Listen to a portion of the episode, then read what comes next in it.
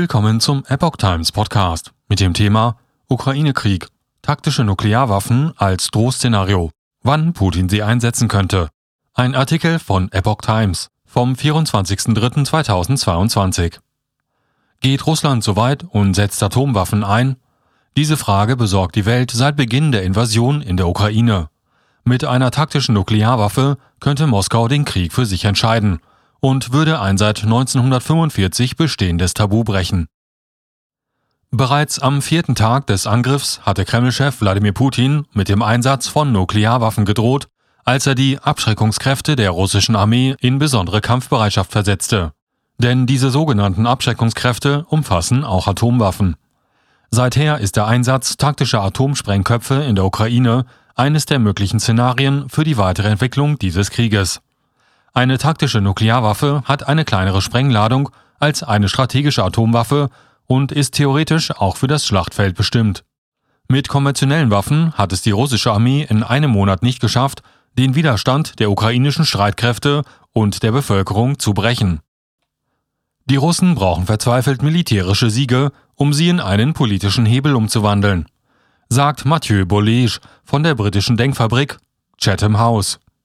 Chemische Waffen würden das Gesicht des Krieges nicht ändern.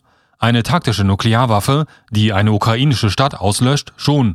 Das ist unwahrscheinlich, aber nicht ausgeschlossen. So Bollege. Russland.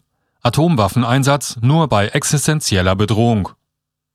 Welche Grundsätze in Russland für den Einsatz von Atomwaffen gelten, ist unklar. Einige Experten und Militärs, vor allem in Washington, behaupten, dass Moskau die sowjetische Doktrin, die ultimative Waffe nicht als erste einzusetzen, aufgegeben habe.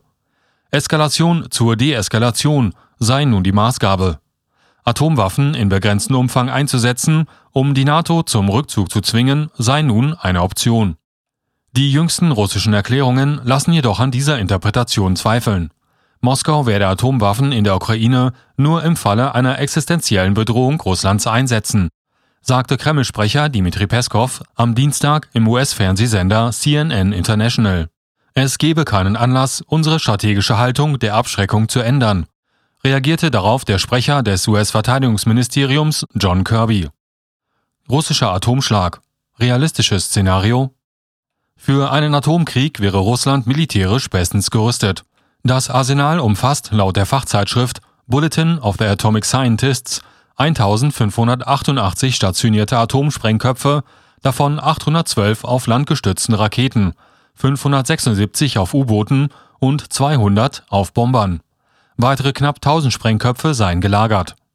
Der Kreml könnte eine taktische Nuklearwaffe einsetzen, um seinen Gegner zu demonstrieren, um den Feind daran zu hindern, weiterzukämpfen, sagte Pavel Lusin von Moskauer Institut Riddle. Dabei gehe es zunächst um eine Demonstration der Stärke. Aber wenn der Gegner danach immer noch kämpfen will, kann sie auf direktere Weise eingesetzt werden. So Riddle.